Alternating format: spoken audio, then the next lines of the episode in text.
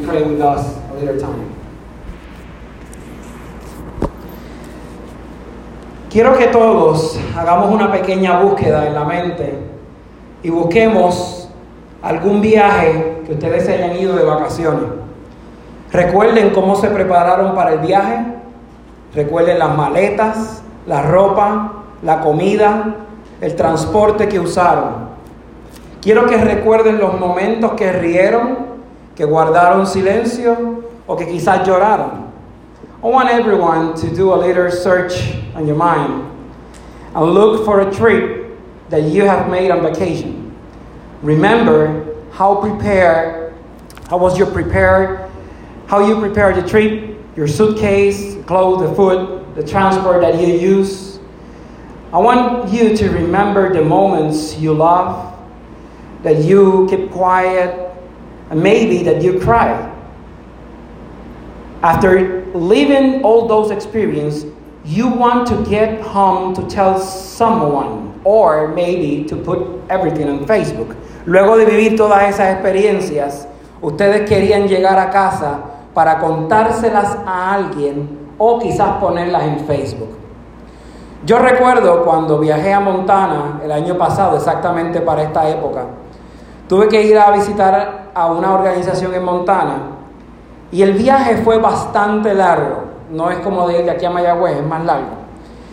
Perdí un vuelo, retrasaron una de las conexiones y aunque salí de madrugada de Puerto Rico, llegué bien tarde a Billings. Pero de ese viaje aprendí muchas cosas, vi cosas hermosas y pude compartir con gente maravillosa. I remember when I traveled to Montana last year. I had to go to visit one organization in Montana, and the trip was long. I missed a flight. I have a delay in one of my connections, and I arrived late at, at the night to Billings, Montana. But from that trip, where I learned and saw beautiful things, I love it when I visit an hotel called Chico Springs. I don't know if you visit Montana and went to Chico Springs. If you have time in your life, just take a break, go to Montana in summer. But summer for them is maybe August and September. And just take a break, go to this hotel, Chico Springs. It's an hotel on the edge of the mountain and has a pool of hot springs, hotter than those of Coamo. We have a hot springs here in Puerto Rico, in the south of the island, in a, city called Coamo. Eh, pero me encantó cuando visité un hotel. Sorry, because I need to go Spanish and English. Spanish and English. Let, let's try, let's try. Eh, me encantó cuando visité un hotel que se llamó, que se llama Chico Springs. Era un hotel en la orilla de la montaña que tiene una piscina de aguas termales más calientes que las de Coamo. Eh, y cuando digo calientes, es calientes de verdad. Ahora imagínense que estaba bien frío afuera y en las aguas bien calientes yo estaba de lo más cómodo, de lo más tranquilo. Después que entré y que estuve un rato en la piscina, me pasé media hora planificando cómo salir corriendo, coger mi toalla y entrar al hotel sin congelarme o sin terminar enfermo. Quizás se preguntan a qué temperatura estaba. Pues estaba cerca de los 40 grados, pero para un jíbaro de Puerto Rico, 40 grados es como menos 15. Now in English. They start laughing, but now you understand why. Now imagine that it was cold outside and I am in the hot waters, just having a great time there. And, as, and after I spent a lot of time inside the water, in the hot water, I spent between half an hour planning how to run out to take my towel and enter to the hotel without freezing or without ending sick. Maybe you're wondering, well, what temperature is in Montana in June? Well, is in, in that time is 40 degrees. But 40 degrees maybe for you, it's nice. But for a Puerto Rican that lived an entire life in the Caribbean, 40 degrees is below 15. It's very complicated. My second memory of that trip was when I had the opportunity to visit Yellowstone Park. I know this is my first time in Yellowstone. Well, it's my first time at the west of the Mississippi. It's, it's was a great trip.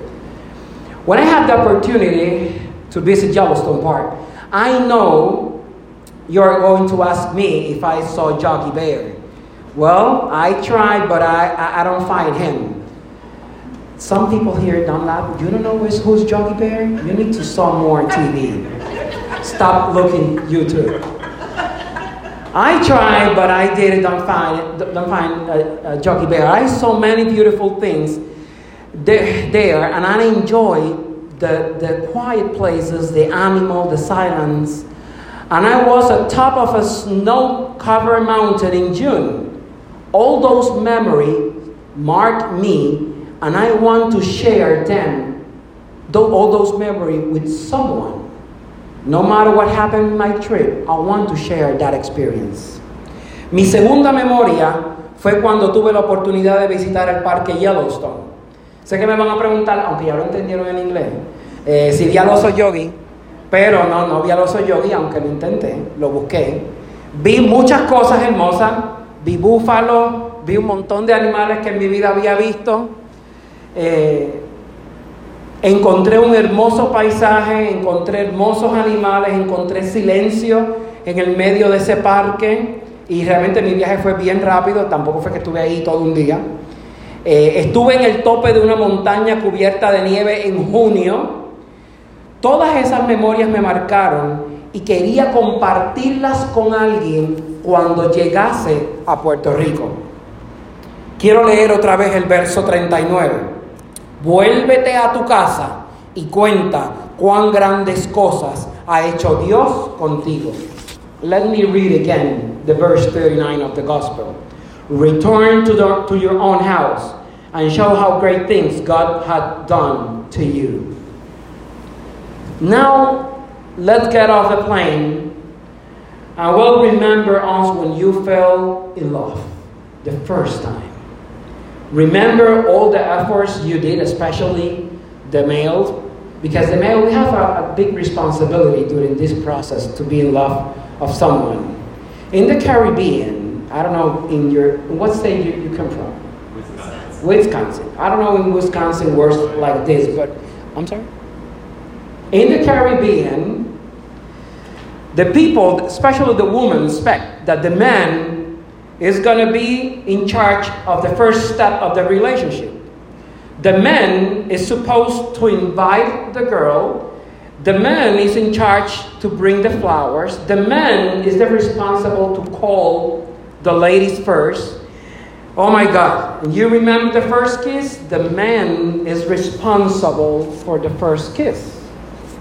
Every single moment of this magical story of your life, all to which time maybe there were left behind, but was that was a magical moment. I imagine, especially women who call uh, your friends to tell your friends everything that happened with your new boyfriend. I have a daughter, and I love her, but I love her when she call her friends and tell her friends everything that she has done during the day, during her trips, and during their vacations.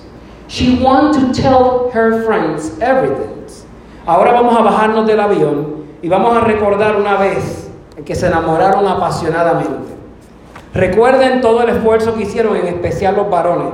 Ellos no entendieron lo que yo les dije, porque ustedes que están aquí, la mayoría de varones que estamos aquí, sabemos que los varones tenemos la responsabilidad más grande en el Caribe de hacer todo. Tenemos que invitar a la muchacha, tenemos que eh, llevarle flores, tenemos que llamarla por primera vez, damos el primer paso para el beso, damos la primera cita. Cada momento de esa historia es mágica.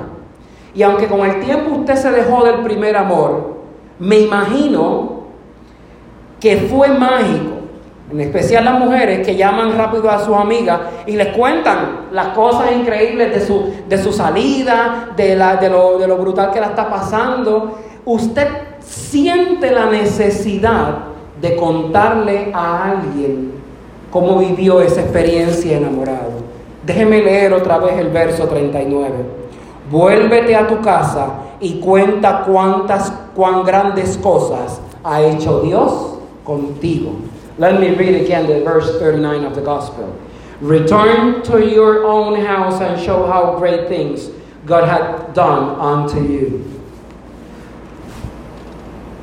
Now imagine that you go to the mall or to the supermarket and you are and, and you are having a good time and you found someone who told you a good chisme. How, how can I translate Gossip.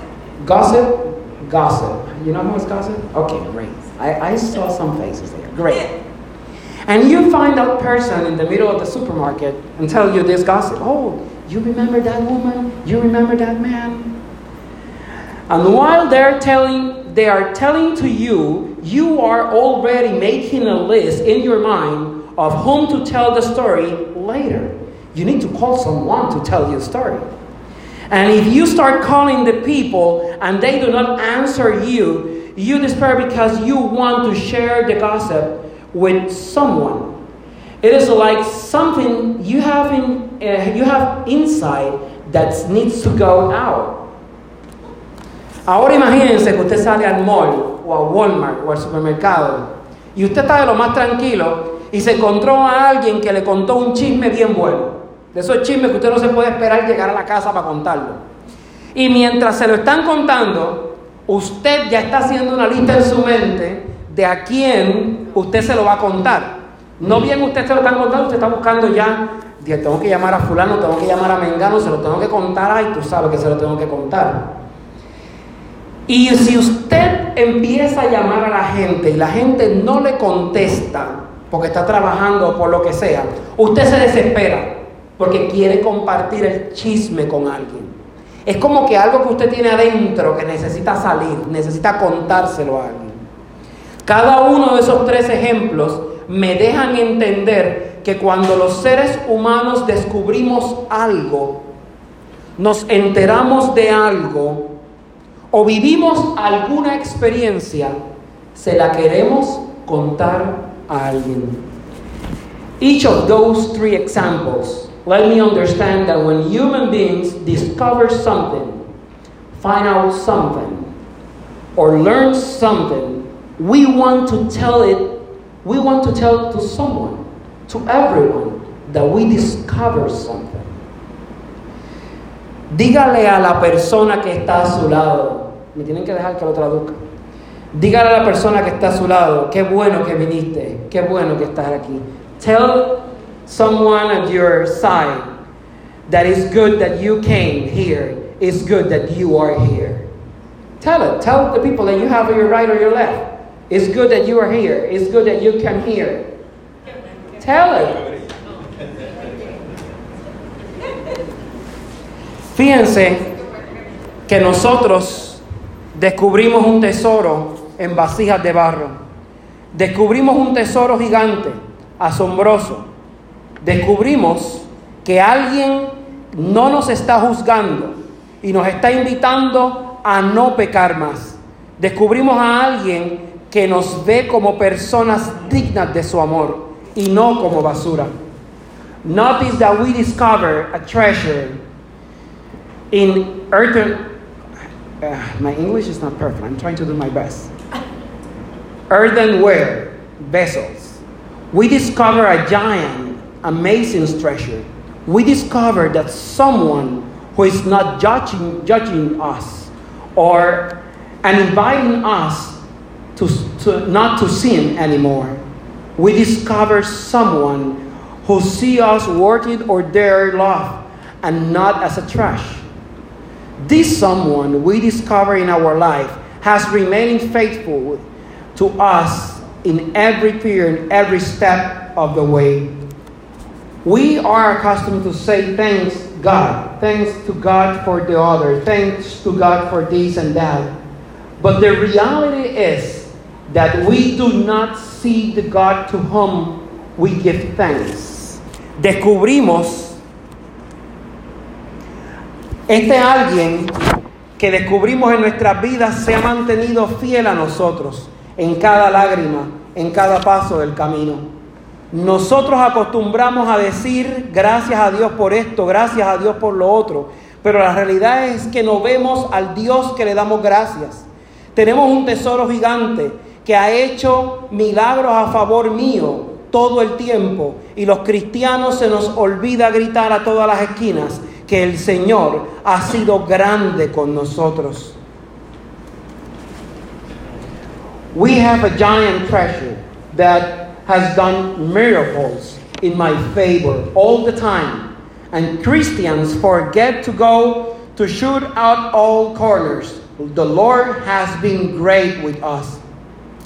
Maybe we hope to be healed of an illness or save ourselves from, a, from some catastrophe, like us with Hurricane Maria. But I don't need, I do not need to tell you, tell the world how wonderful God is with me and with us. Quizás estamos esperando ser sanados de una enfermedad o salvarnos de alguna catástrofe como nosotros con el huracán María. Pero no necesito eso para decirle al mundo que Dios ha sido maravilloso conmigo, que Dios ha sido increíble conmigo. Piense ahora en una cosa increíble que le pasó esta semana, aunque sea una cosa insignificante. Es más, piense si en estos últimos seis meses usted ha estado en el hospital. Y si su respuesta es que no, calcule cuánto usted se ahorró por no haber ido al hospital. Ahora piense las veces que ha estado en el mecánico.